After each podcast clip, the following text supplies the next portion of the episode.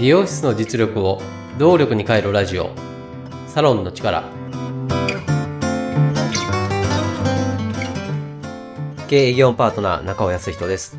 この番組はサロンが本来の力を出し切れない問題を解決するため業界のこれからを先読みしもともと備えているサロンの持ち味を見直し強みに変える未来志向の意見交換番組です。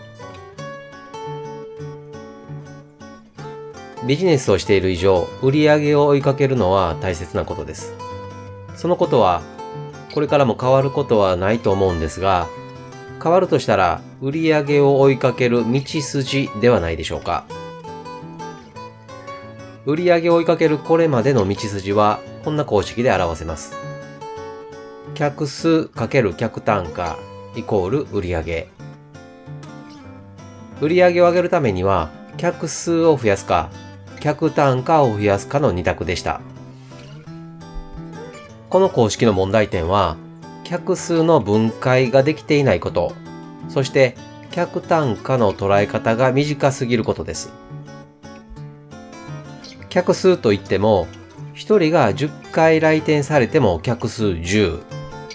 10人が1回ずつ来店されても客数10です。同じ客数10でもその意味は全然違います。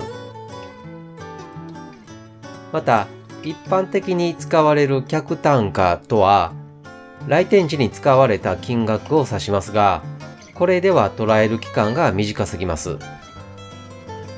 そんな中言われ出した言葉が生産性です。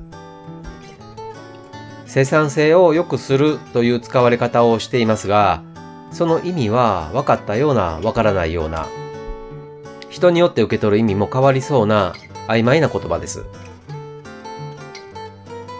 売上を追いかける道筋もわかるようなわからないようなぼやっとしています。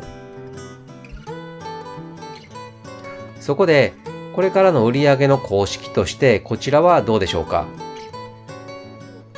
売上イコール顧客数かける年間客単価売上イコール顧客数かける年間客単価。顧客数とはカルテ枚数と言い換えてもいいです。年間客単価とは顧客1人が年間使用する金額です。顧客数と年間客単価の掛け算で売り上げを設計する公式です。ポイントは一人一人のお客様の年間客単価を追いかける点です。顧客数を維持しながら年間客単価を上げることで売り上げを伸ばす。この場合、年間客単価を上げるために来店回数を増やす。これは客数を増やすことを意味しますが、客数をどうやって増やすかまで分解していることが重要です。一方、来店回数はそのままで、次回来店時でもいいので、メニューをプラス利用してもらうことで売り上げを伸ばす。この場合、年間客単価を上げるために客単価に着目していることが重要です。